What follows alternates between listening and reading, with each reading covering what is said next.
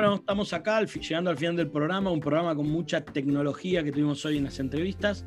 Y ahora volvemos a lo que es la gastronomía un poco con nuestra querida Guadalupe Pasos. Y hoy vamos a ver de qué nos habla. Hola Guadalupe, buenos días. Hola Leandro, ¿cómo estás? Saludos a todos. ¿Cómo, cómo están? ¿Cómo pasaron este fin de año, fiestas y demás? Y bueno, estamos acá transitando el, el día posterior, ¿no? Estamos por ahí estamos por ahí y por ahí estamos, y eso es de lo que voy a hablar hoy. ¿Qué pasó en las fiestas? Comimos, tomamos, cada uno como pudo, con quien pudo, y qué pasó si nos sobró bebida. Algunos no, a mí no me sobró nada, no sé a vos. Poquito. Un poquito, bueno, ahí está, me das el pie para que te diga, te sobró un poco, te sobró un poco de espumante, te sobró un poco de sidra, te sobró vino que se tomó eh, con la comida. ¿Qué hacemos con eso que sobró? No lo vamos a tirar, por favor.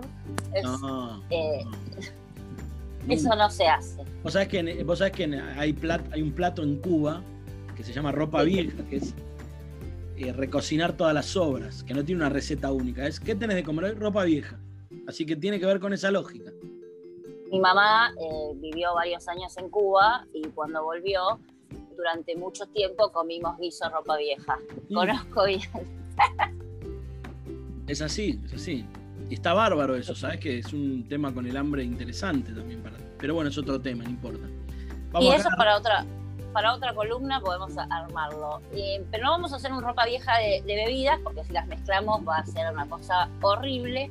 Pero sí, eh, lo, que, lo que hoy quiero traer acá es qué pasa si nos sobra un poco de vino. Eh, como te dije antes, no lo vamos a tirar, por supuesto. Entonces, nos sobró una, botella de vino tinto, por ejemplo, un poco, como para una copa, dos copas. Bueno, ¿qué pasa con eso?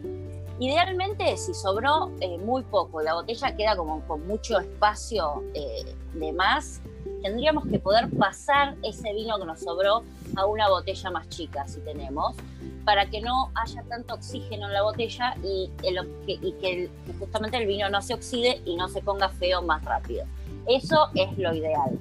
Si no tenemos una botella más chica, no importa. Tapamos bien con el corcho que, que no tiramos, si no, hay algunos tapones especiales para cerrar las botellas que son herméticos, que se venden en cualquier vinoteca, hasta en supermercados. Este, pero bueno, lo tapamos bien con el corcho ¿Y cómo lo guardamos? Vino tinto eh, nos puede durar, después de abierto, una semana. Vinos blancos y espumantes, entre dos y cuatro días. Vayamos, eh, en el caso del espumante, controlando las burbujas.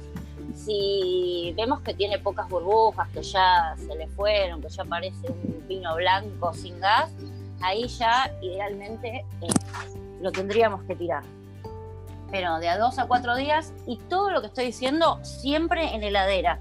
No guardemos el vino o el espumante eh, afuera de la heladera, ¿no? A mí me pasaba, no sé si alguna vez te pasó a vos, pero a mí me pasaba que eh, antes guardaba el vino que me sobraba como arriba de la heladera, eh, tapado, fuera de la heladera, sino como arriba, apoyado.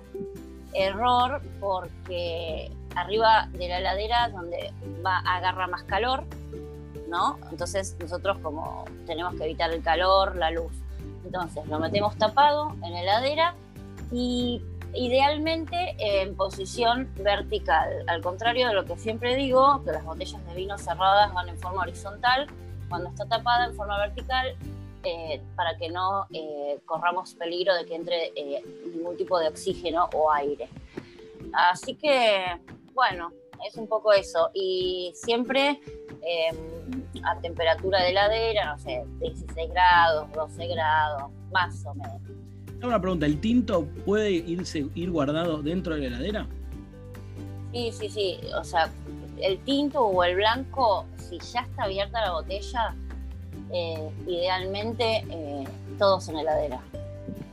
Porque si vos lo dejas afuera de la heladera, eh, corre peligro de que le entre calor o luz y eso va a hacer que nos dure menos. Por ejemplo, un tinto te puede durar abierto en heladera una semana, pero afuera de la heladera, si tuvo algún tipo de calor, de más o qué sé yo, se te puede arruinar enseguida. Y otra opción que yo te doy si te sobra, viste, una o dos copas de champagne, hasta te animo a, a hablar de la sidra, cortas Oh. un poco de fruta, ¿sí?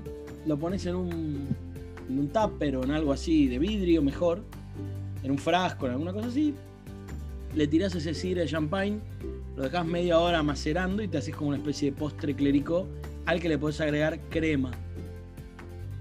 Ah, tremendo. Y también con el vino blanco. Si te Sí, sí, tomaste sí, un, sí. un vinito blanco dulce, adelante. Sí, sí, sí, con eso. Digo, porque ahí por ahí es, bueno, ok, no lo guardo, pero no lo tiro y lo uso ya y listo. Ahí no importa porque, bueno, se macera con la fruta, se pierde todo ahí y listo el pollo, digamos.